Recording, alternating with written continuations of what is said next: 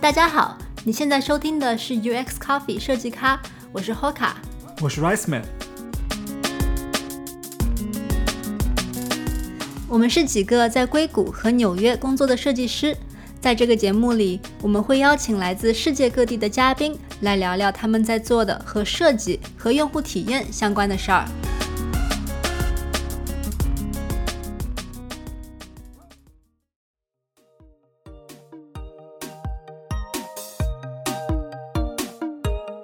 本期节目由 XMind 赞助播出。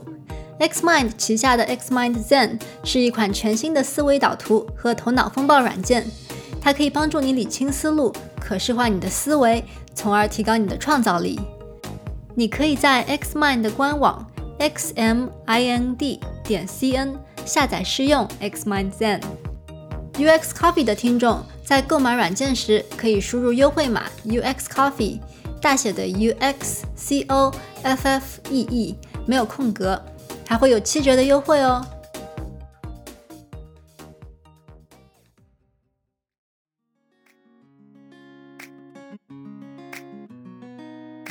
本期节目，我们请来了著名的文字设计媒体 Type is Beautiful 的编辑，字体播客自弹自唱的主播 Eric，他也是互联网标准制定机构 W3C 的特邀专家。参与整理了中文书写系统在互联网排版上的需求，他还翻译了西文字体、字体故事等著作。从小练习书法，让 Eric 和文字结下了不解之缘，也为他打下了研究文字和字体排印的基本功。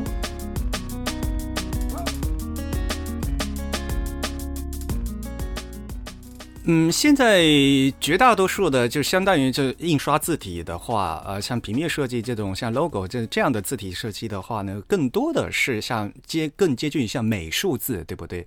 像美术字这样的话，其实说实话，呃，还是一个设计师对这个造型的敏感度的问题。嗯，因为像比如说，如果说到几的话，很基本的白纸黑字嘛，对吧？那正形、负形、负空间，你对这个敏感不敏感？那像我们在学校小学写毛笔字的时候，就经常就说嘛，比如说工具的具里面有好多横，对吧？你把这个横，你虽然写的是墨汁，写的是黑色，但是呢，你要把它呃写的均匀的话，你关键是不白，你要看中间的空间。像这些东西的话，是我比如说小学三年级的时候是我书法老师教我的嘛。可是到后面学平面设计的时候呢，学这个正空间、负空间，嗯，这个东西其实道理是一样的嘛。嗯。我其实挺好奇，就是你怎么会去想到，就是比如说在字体这个领域去做很多的事情，就是像你前面说的，嗯，你小时候练字，但是就是你小时候练字不一定长大了就一定要去字体这个行，在字体这个行业里面做事情嘛，对吧？你也可以就把它当成一种爱好，所以我就是挺好奇，你怎么会渐渐的，就是觉得在这个行业里面做一件事情对你来说是有意义的。从我的这个成长经历来讲，现在想，呃，反过来想的话，就是我对于我来讲一个比较特殊的一个感觉是，我可以把这个中文更客观的来看待，因为我自己本人本人是学外语的嘛，然后我现在在国外嘛，对不对？所以呢，可以反过来更客观的看到我们现在中文字体排音的现状，尤其像最当初，嗯，我们 Type is Beautiful，嗯，主编 Rex 他在伦敦啊。之所以他要做这样一个博客，就是因为他发现以中文来做字体排印知识的网站特别特别少，西文有特别特别多。因为我们在国外能接触的东西会稍微多一些，而且呢，我们有这个语言能力，能把这些东西介绍给国内的话，那么我们还是。嗯，心里会有一些责任感。一一方面呢，是自己也在学习。呃，一开始我们 Type is beautiful 很多的那些文章，很多都是我们自己的一个学习笔记这样。但是呢，我们觉得我们应该把这些东西呢，嗯，做成一个形式，然后介绍给国内的朋友。前段时间我也翻了几本书啊，西文字体啊，西文排版。那很自然的就是说，哎，那中文字体怎么办？啊，中文排版怎么样？结果发发过来看，现在就是。没有这样的书，所以现在变成我们要三步走嘛。一开始我们开始说，一开始拿来主义吧。那那没有东西的话，你就是翻译，你就先先去把国外东西学来嘛。学来以后，第二步你自己要消化，消化了以后，第第三步你要自己做东西，然后就写出来嘛。也因为我自己是一个学语言的这样一个背景，那么我可能能从另外一个角度反过来来看中文字体现在是什么样的，然后我们会在想，我们应该怎么样把中文字体做得更好，能看到它现在还有什么样的不足的地方，然后在这样一个不足的地方，我们作为一个个人、一个组织能做一些什么事情？那所以就越深越陷越深，无法自拔。那你在做这些事情，就包括你说到的翻译，刚刚说的，比如说字体故事、西文字体这些书的时候，你有遇到过什么困难或者挑战吗？因为你说到这个领域在国内可能也还在一个比较起步的阶段嘛，所以我想象你可能作为一个比较早去做这些事情的人，可能会有一些困难。接到这个工作的话，我们第一个遇到的问题就是术语，因为里面有很多的术语，然后在因为这些。东西在国内都没有共通的一些定下来的定性的翻译，所以呢，你在翻译的时候就有很大的问题。不要说其他的东西了，比如说最简单的 typography 这个词，对吧？呃，我经常说翻译成字体排印了，但是这个东西的话，你像在国内，很多人说是文字设计，有的人说是字体设计。那字体设你翻译成字体设计的话，和 type design 就混在一起了嘛？你连概念都讲不清楚，然后你就在那泛泛而谈，你谈的东西都是错的嘛？嗯，除了翻译一个事情以外，另外一个事情呢，我个人体感觉更深的是，就是一个知识断代的问题。我们像比如说在谈这个字体设计，尤其在比如说印刷行业的话，它经过了三次巨大的这个技术变革。因为大家知道，在之在之前，大家是用那个金属活字的嘛，金属活字，嗯，或者很多很人就更喜欢说是签字啊，那签字，但原来是用签字排印的。然后到了七十年代的话，签字一下子就没有了，整个行业转成了照排、照相排版，就开始出胶片了，就是什么告别千余火，走向光与电。每每次说到这个时，我们就特别好笑。但是的确就是这样啊。英文里面他们就是说，从一个热排到冷冷排嘛，原来是 hot metal，就的确是因为前面是一个特别也需要去注字机啊，这些东西都是用热铅浇上去的，就是热金属时代。到后面的话就完全没有了呀。照牌的话，你只要只要有胶片就都可以了嘛。然后。到了后面八九十年代的话，连照排机都没有，现在就全部都是用电脑排印了。那么刚好就是这个印刷行业经过这三大非常重大的这个技术变革，那么字体设计呢也经过这三代的变化。我们签字的时候呢，我们有有签字的字体；那我们在照排的时候有照排的字体；那我们现在电脑呢是有数码的字体。那么这这三个技术在这个变化过程中，它之间是怎么样的变化？这三个技术之间，他们比如说对于这个文字设计来讲，它有没有很好的传承？这就是一个很严重的一个问题。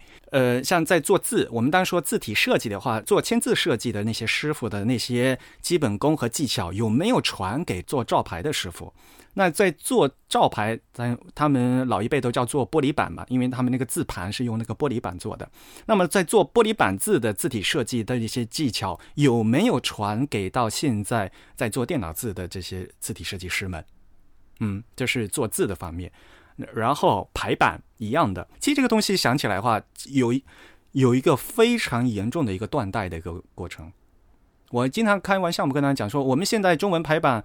排版的技巧啊，和呃金属活字一样都消失了。以前是有排版师傅的，现在没有排版师傅了。那么排版师傅的那些技巧的话，到哪里啊？现在变成要设计师自己去做了。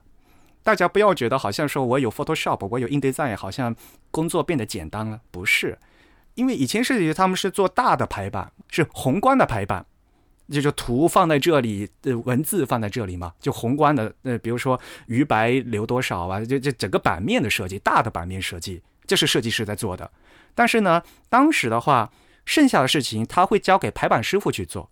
这个段里面，比如说一行多少字，里面标点符号怎么处理，这是排版师傅去做的事情，设计师不做这个事情的。可是到现在呢，因为排版师傅不见了，设计师需要自己在。电脑里面用 Photoshop、用 InDesign 呃来来处理这些东西，然后设计师就不会了呀，而且呢没人教了，所以现在是一个非常严重的一个断代的这个知识，嗯，知识断代的过程。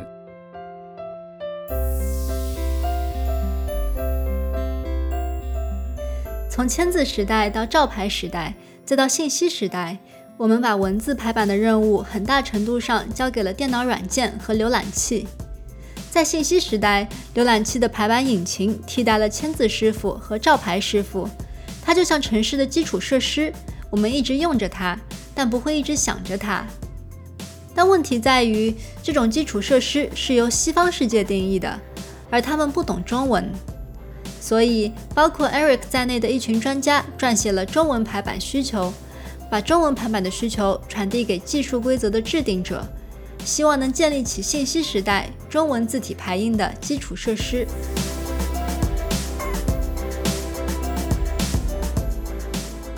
大家有没有想过，呃，你在电脑打字这样的一个过程是一个什么样的一个？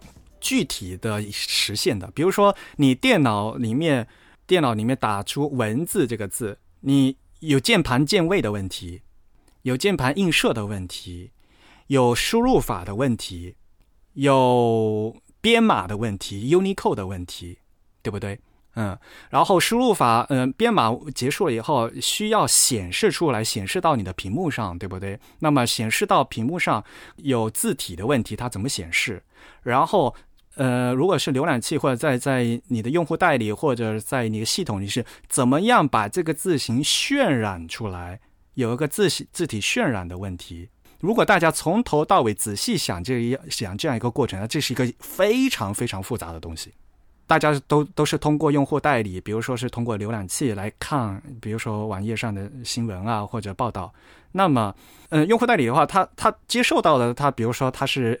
HTML 对吧？那么然后呢，还有 CSS 的是排版信息。接下来呢，它是要通过排版引擎把这些字按照设呃网页设计的这个规则给它罗列出来，再显示出来，再给大家浏览，对吧？所以这里面呢，都是有各种开发者和渲染和排版引擎在帮你做的这些事情。像这这些的，其实都是背后有很多很多的技术。那我们现在的字体呢，能用能做到什么程度？那我们现在的排版引擎的话，能做到什么程度？到目前为止，我们没有办法在网页上指定仿宋体。但不要忘记了，我们中文的基础字体是四种，是宋、黑、仿、楷啊，宋体、黑体、仿宋体和楷书啊，中文有四种。可是你因为现在这这整个架构都是老外的嘛。他们就只有 serif 和 sans serif，你你把宋体套上 serif，把黑体套上 sans serif 的话，那我我还有楷体和仿宋体怎么办？大家不要觉得仿宋体是没有必要的。像在中国大陆，所有党政机关的红头文件规定正文必须要用仿宋体，所以这是一个这么常用的一个字体。你现在到呃，在中国大陆随便拿一份报纸，一个版面面肯定有宋、黑、仿、楷，肯定有四种字体的。细仔细想一想，我们中文的在字体方面的这些支持，我们到什么程度？我们到现在最基本的宋黑仿楷的四四个字，到现在才刚刚实现。嗯，那这个是一个大好事情啊！原来 CSS 制定这个标准的就是西方世界的这套标准嘛，确确实就只有呃 sans serif 和 serif 这两种。对的，让那在新的版本里面的话，会把楷体给它套用到那个 cursive 那个发明里面去。哦，其实 cursive 是那个。其实你要一定要翻译，就相当于草书嘛，对对，嗯嗯，但是呢，就是如果你要指定 cursive，那那在中文环境里面，它会调楷体啊，然后呢，他会发现仿宋就没有了，所以就他又新做了一个仿宋，就是仿仿宋宋 f a n g s o，就是仿宋这个可以特定指定嗯仿宋。没错，就专门为中文做的，嗯，这是在 Level Four 里面呃新做的啊，但当然那所以现在呢还几乎没有实做，还没有这个呃用户代理可以做，但是前途是光明的，道路是曲折的。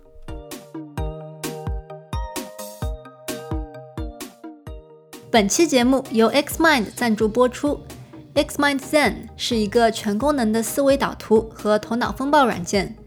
思维导图是一种把你的思维结构化和形象化的方法，它可以帮助你整理思路，激发创意。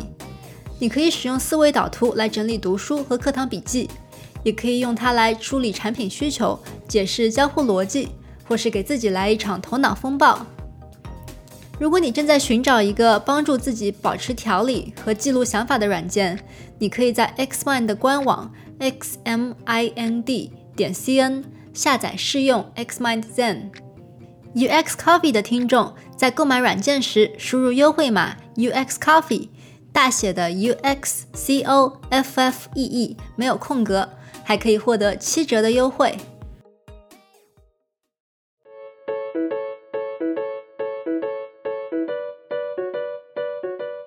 说到中文字体排印，大家可能觉得这是设计师的专业技能，但事实上，我们每个人都学过中文字体排印。早在写小学作文的时候，我们就学到了这些知识，比如标点挤压。但这些在我们当时看来理所当然的规则，到了电脑和手机上却被我们给忽略了。呃，标点挤压是一个习惯式的说法。连续当有两个以上的标点放在一起的时候，因为中文的标点是全角，所以看起来它啊，我应该说全宽啊，全宽的，所以它看起来会很稀疏。比如说冒号上引号，或者呃一句话说完了句号下引号。当有一两个标点连续放在一起的时候，比如说左括弧里面一个书名号，啊书名号结束，然后括弧又结束。这样的话，如果它每个都是全宽的话，感觉会特别的稀疏啊。如果在一个版面里面看起来感觉太稀疏，就就在纸面上就是一个窟窿。因此，在正常的负比较负责的呃纸面的书籍排版里面呢，我们都会对标点符号的间距进行调整，因为大家都呃原来都是把这个标点的宽度默认成是一个汉字的宽度嘛，所以呢，我们一般。调整以后呢，看起来最后的效果就标点挤压在一起了，所以很多人习惯把这个叫做叫标点挤压。那很简单的例子，大家在写小学写作文的时候用的不是作文稿纸吗？你在写作文稿纸的时候，小明说冒号上引号，语文老师有没有说冒号上引号可以写在一个格子里？呃，对，对吧？就是这个。可是大家想想，在网页的排版。冒号上引号，你要让冒号上引号看起来挤到一个格子里，现在目前网页排版是排队做不到的。嗯，所以就是在不仅是网页啊，包括可能是设计软件里面，当你打这个标点的时候，如果你为了呈现传统那个排版中文排版当中的标点挤压，你就得做一些手动的工作，对吧？对。现在你要做的话，你就必须自己用 JavaScript，然后 自己给它定义，然后再包起来，然后再强制的给它去写一行一行命令给它挪起来嘛。但是这个挪其实是有是有习惯性的挪法的。一般来讲，比如说啊，一句话说完了，句号下引号。比如说在书上的处，呃，印刷的书上处理的话，句号呢会给它改成半宽，然后下引号呢是全宽啊。这样的话，句号下引号的话。如果你什么都不调的话，它是占两个字的宽度嘛，看起来太稀啊。一般来讲，原则上哈，这种连续标点的话，至少要给它调成一个半字的宽度，至少你要挤掉半个字的宽度。而且呢，这个标点符号所谓的标点挤压这个事情的话，还是有风格的问题的啊。一些传统的论文的话呢，它可能会比较紧一点，然后呢，一些网轻松的小说呢，它可能会挤得疏嗯稀疏一点。这还有不同的出版社，它有不同的出版风格。这可能大家不知道，像出做出版的朋友都知道，像这个标点家有个风格叫开明式。当年在上海的开明书店啊，二十世纪初早期，开明书店开始做的那些风格。开明式它的这个标点是怎么做呢？它不是统一的做半宽或者统一的做全宽，它是有区别的。他说，一个句子句子里面的标点符号。原则上用半宽，比如说逗号、顿号，这句子里面的；但是句子结束的句号、问号、感叹号，原则上是要全宽。这样呢，通过不同的宽度的话，它是有语义的调整的嘛？嗯，所以呢，开明式的这个调整呢是比较精细的调整。呃，在中国大陆的话，如果很多出版社用的是方正的软件，那方正排版的软件，方正排版软件默认的就是呃开明式，所以大家去看报纸，比如说人民日报他们这样的用方正排版排出来的东西都是开明式。然后像比如说你去看一些比较正式的，比如说呃像商务印书馆。像这个老牌的出版社的话，他们有一些比较正规的一些学术学术的书，还有一些呃期刊杂志，他们有时候用的是方正的东西的话，他们嗯，他就能做成这个样子。现在很多人连开明式是什么都不知道了，但原来原来在出版行业的话，这是一个默认的，大家嗯做过出版人都知道开明式的东西啊。所以刚才说嘛，毕竟还是隔行如隔山的东西，我们需要把这个东西需求翻译出来，去告诉给比如说做网页设计的朋友，然后让再让大家来进行实际的对应。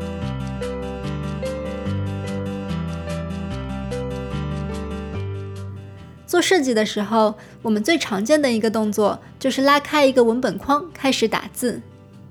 在中文排版里，这个文本框不应该是随手拉出来的，因为在中文排版里有一个基本原则，那就是文本框的宽度应该是字号的整数倍。因为中文排版，中文本来就是方块字，所以中文排版默认的话就是应该是两段对齐的嘛。两段对齐和左对齐有什么区别呢？区别在最后一行。当你点开两段对齐一点的时候，的确这一个段落的呃两段是对齐了，但是这个段落的最后一行的字句是不会变的。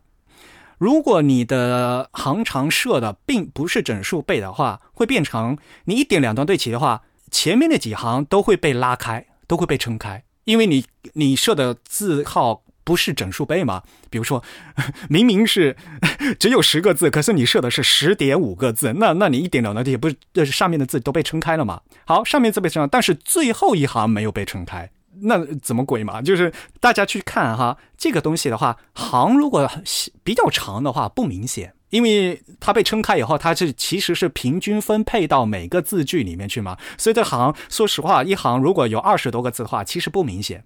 就是你这个栏宽越短，你个行越短啊，越明显。大家想想，那个杂志，它要一页里面要分两栏或者三栏啊，行越短，越经常换行的话，这个字句的稀疏就越明显。如果你这个这个里面有夹杂的英文和数字的话，这个差距就越明显，整个段落的字句是看起来就稀稀拉拉的。然后，为什么大家不重视这个呢？是因为本来来讲，这个对于中国人来讲是理所当然的事情，对不对？为什么是现在大家不再做这个事情？是因为严重受到了西文设计的影响。因为西文在拉文本框的话，是就不考虑这个问题的。对，而且西文默认是左对齐吧？对。呃，西文默认是左对齐，哪怕西文是两端对齐的话，他不会去考虑，因为西文不是方块字嘛，他不他不会说，他不会说要要空几个字嘛，不会以字为单位嘛。而且西文字母它是它的宽窄是是零很比较零碎的嘛，所以呢，你调那么半毫米的话，它可以把这个调的匀到，比如说匀到词句里面去。实在不行，它匀到字句里面去也可以。但是西文能调整的，它是比较零碎的。你想，一个字母 I 的宽度和一个字母 W 的宽度都是不一样的嘛？所以呢，西文如果要调的话，它有很多地方可以调。但是汉字不行啊！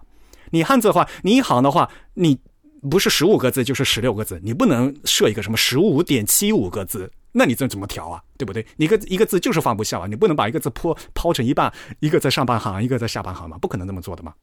啊，所以你先要把中间的字先算好，因为中间的字必须是整数倍，中间是定的，然后剩下的是余白。但是西文不是，西文它是先算旁边空多少，然后中间有有多么宽，你就排多少字吧。啊，西文是这样的，因为西文不在乎里面有需要多少多少个字。这个就是中文方块字排版和西文排版根本性的区别，而如果你这一点都不再注意的话，你其实说实话，从根本上你就没有在做正确的中文排版。当然了，这个东西在纸面上是比较控、比较容易控制，那在网页上怎么办？那这个呢，这是另外一个问题。因为网页大家知道，大家要做 responsible design，要做详意式设计，那么你的宽度会变，那么这个变。嗯，怎么样变？其实也有很多个控制的方法，你不要让它无极变化嘛，对不对？你可以做几个阶段的变嘛。那在这几个阶段的宽度，你的栏宽是固定的话，那也是 OK 的嘛，对不对？其实，所以如果你在意了这个需求的话，其实实际做的方式有很多。一个非常好的例子是苹果公司的官网。苹果公司的官网那个中文网页，它的排版应该来讲是我看到的所有嗯排版里面相对来讲比较精细的。哦，他们有做特殊处理吗？对，有非常非常多的特殊处理。你去看它的代码源代码，你就知道。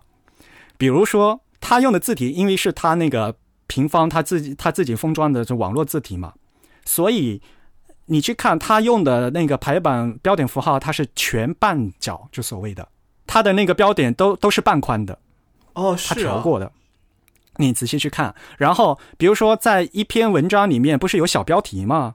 它的小标题，它非常认真的用 span 就一个个个扩起来了。为什么？它要控制换行的地方，因为它你可能在 iPhone 上看，可能在 iPad 上看，可能在大屏幕上看，那宽度会变嘛。那么标题的时候，它必须要按照正常的断词的地方换行。然后小标题里面可能会有逗号嘛？它要详细的设计师呢，他指定必须在规定的这几个地方才能换行，而不是让你系统随便乱断行。所以呢，他呃，至少呢，他在小标题做到这一点了。当然正文就很难了，正文太多了啊。所以呢，至少你看他对设计他是有把握的层次的。啊，呃，我知道正文太长了，我没办法控制，但是我至少我在小标题我能这样的控制，对不对？这是一个设计的一个决策的一个过程。在中文排版的来讲的话，我呃，我推荐大家去看一下呃，苹果公司的中文网站，它呢，它做的很非常好。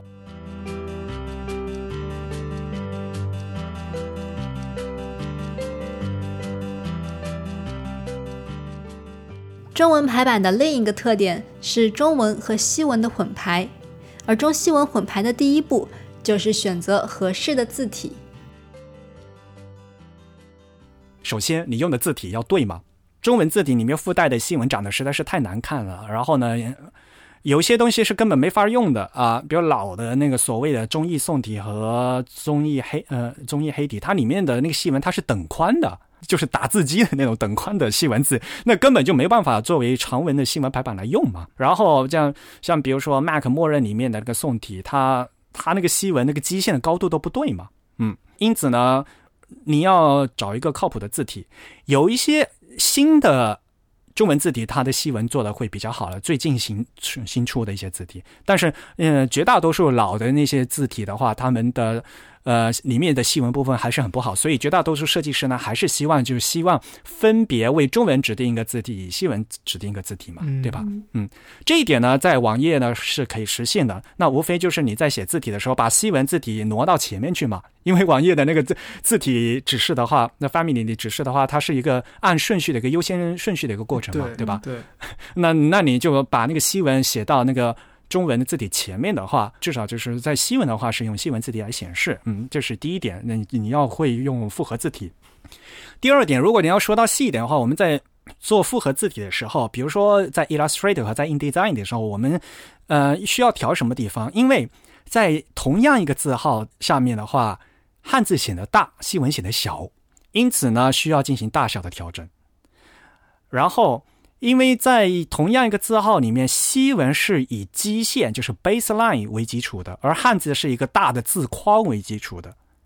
西文基线和汉字的字框有时候它没办法对齐，所以我们可能要调整西文基线的位置，相对来讲，呃，上下调整一些。像这些东西的话，在平面设计的软件里面是可以用的啊，是可以调的，但是在网页就没办法调了。嗯，当然了，现在有另外一个做法，就比如说，呃，你把这些东西事先调好，把西文的字形扩大几倍，自己封装一个新的网络字形，自己用，封装成一个 Wolf 用，就是可以的。呃，比如说苹果就是这样嘛，它用的是它那个 San Francisco 嘛，对，所以呢，它里面中文字和西文字的大小它是调过的。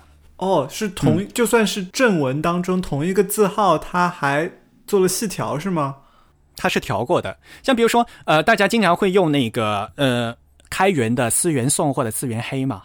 比如说思源颂吧，思源颂里面的西文，它其实是原来它是有一个西文叫 Source Pro 嘛，它是一个西文字体。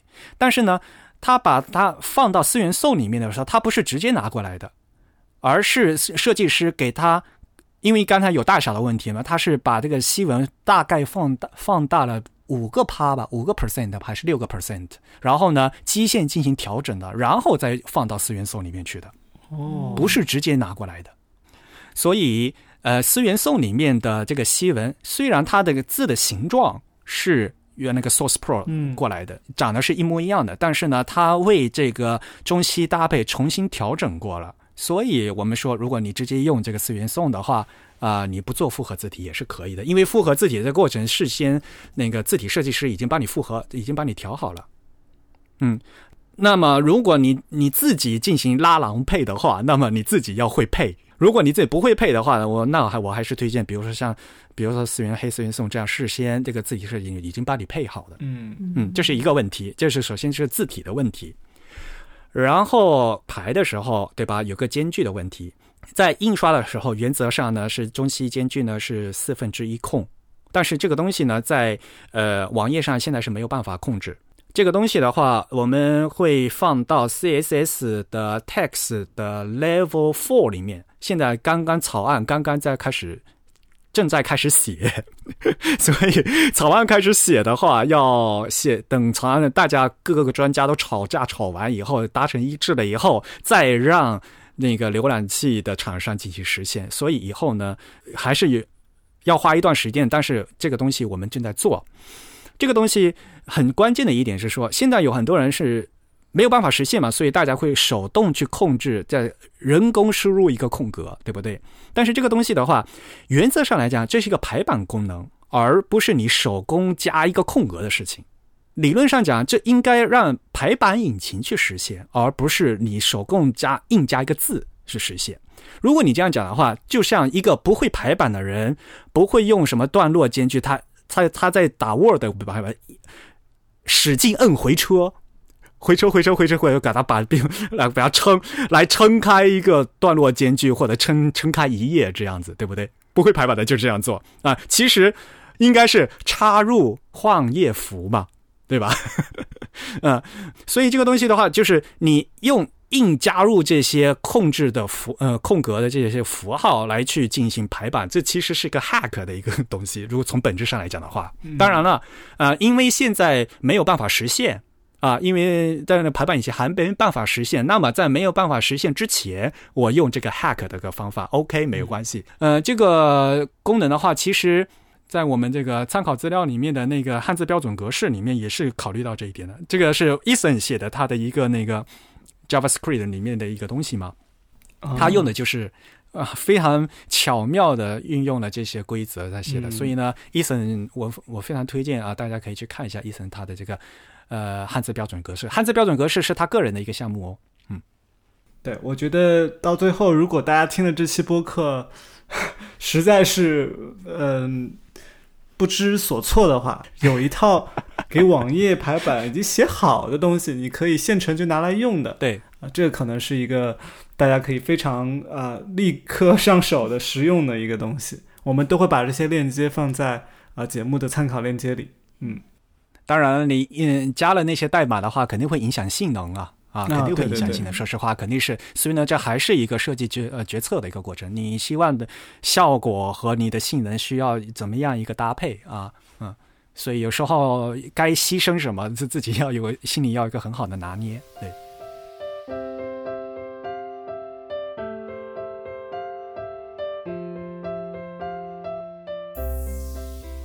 其实我想最后说一点呢，就是大家很多都是平面设计师出身啊，其实平面的要素就是图和文嘛。所以呢，我非常希望大家呢，在平时的工作和平时生活中呢，多多想一想，我们那么多在做 graphic 的东西啊，我们都有那么多人在做图和大的版面，那么同样重要的文字，我们给它同样重要的重视度了吗？其实我今天讲了很多东西，可能很多朋友今天想起来，嗯，我从来没有没有想到这个事情啊。其实呢，字体排印和文字是一个非常重要的一个信息传达手段。文字和图像是图像图形是同样同重要的话，那么我们也应该花更多的时间来重视字体排印这样的东西。只要你平时有稍微注意到这些东西，你会发现所有的文字，我今天讲的东西，在你生活中都能看得见。其实，对不对？嗯，只要你对这些东西有一些在意和一些思考的话，可能你在你的基础设计里面就能，呃，有一个更好的体现。嗯，对，我觉得对于 UI 呃设计师来说，尤其是这样啊。其实说到底，本质上 UI 设计也就是图和文字的混排。很多时候，你甚至不不能控制那张图，那张图可能是啊用户上传的，或者是嗯怎么样的。其实设计师并不能控制，你能控制的只能是那个字体排印，就是在产品上面的那个字是怎么排的。其实这个。对于 UI 设计师来说，甚至是比图更重要的一项技能啊！只是我们因为习惯了，可能一些设计软件里面的一些默认设置啊，或者说就没有在在接受教育的时候，或者说呃培训的时候都没有去想过很多这样的问题。所以希望听这期节目以后，大家可以开始去关注一些这样的问题。首先是知道有这么一些问题的存在。然后可能再去想怎么样子能够在自己的设计当中去呃实现一些啊小的改变。嗯嗯嗯，typography 这个概念其实是从国外过来的嘛。那而且大家现在用的电脑，比如说 PostScript 对吧？OpenType 字体技术，像整个排版引擎、操作系统，其实都是国外的东西。大家想一想啊，所以呢。这样的一个基础设施上，中文应该进行怎么样体现？中文的 typography 应该怎么样？中文的 OpenType 字体设计应该怎么样？中文的排版引擎应该怎么用？对吧？作为外国企业来讲，对于他们来讲是那个呃国际化和本地化的一个事情嘛。但是呢，对于我们自己母语使用者来讲的话，我们有提需求和我们自己设计提高的这样的一个任务要做嘛。对不对？你不要总想着那老外帮帮你进行本地化做得多好。我们作为中文母语者的话，我们自己这作为专业设计师来讲的话，应该有自己更多的一些思考，这一点是很重要的。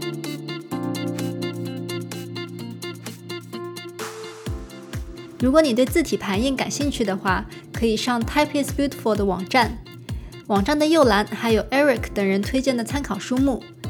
我们也推荐你去听一听 Eric 主持的字体播客节目《自弹自唱》。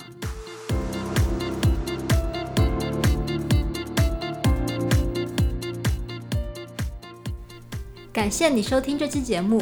如果你喜欢我们的节目，你可以在网易云音乐、喜马拉雅或是在泛用型播客客户端上订阅收听。在节目播出后，我们也会在微信公众号上发出节目的文字整理版本。我们的微信公众号也是 UX Coffee，U X C O F F E E。我们最近在微博、Twitter 和 Instagram 上也都开通了账号，我们会在这些平台上发布节目的更新信息，平时也会分享一些和设计有关的资讯。我们在这些平台上的 ID 都是 UX 下划线 Coffee，希望你可以来关注我们。好的，本期节目就到这里，我们下期见。